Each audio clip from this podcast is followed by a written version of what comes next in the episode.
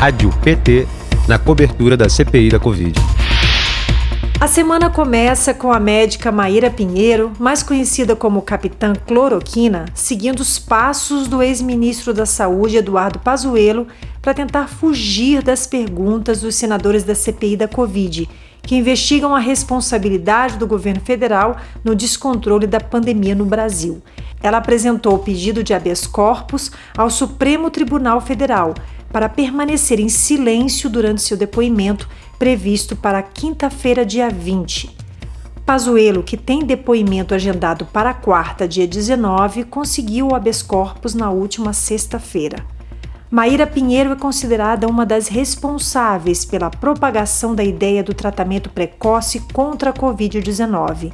No começo de maio, ela confirmou ao Ministério Público Federal que liderou a organização de uma comitiva de médicos ao estado do Amazonas para difundir o uso da cloroquina como tratamento contra a doença. Na quarta-feira, Pazuello tentará não responder às perguntas durante seu depoimento à CPI da Covid.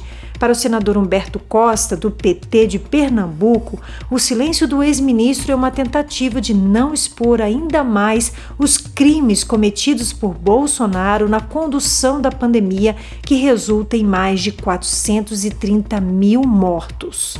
O ex-ministro das Relações Exteriores, Ernesto Araújo, prestará depoimento à CPI da pandemia nesta terça-feira, dia 18, às 9 da manhã.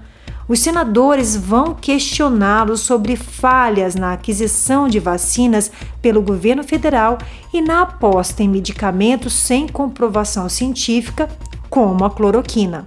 Araújo também deve responder perguntas sobre os ataques do governo Bolsonaro à China e o impacto deste comportamento na dificuldade que o país vem enfrentando na obtenção de insumos para a produção de vacinas. Para o senador Humberto Costa, abre aspas, a política anti-China de Bolsonaro e do seu chanceler Ernesto Araújo prejudicou o Brasil com a aquisição de vacinas e insumos do país asiático.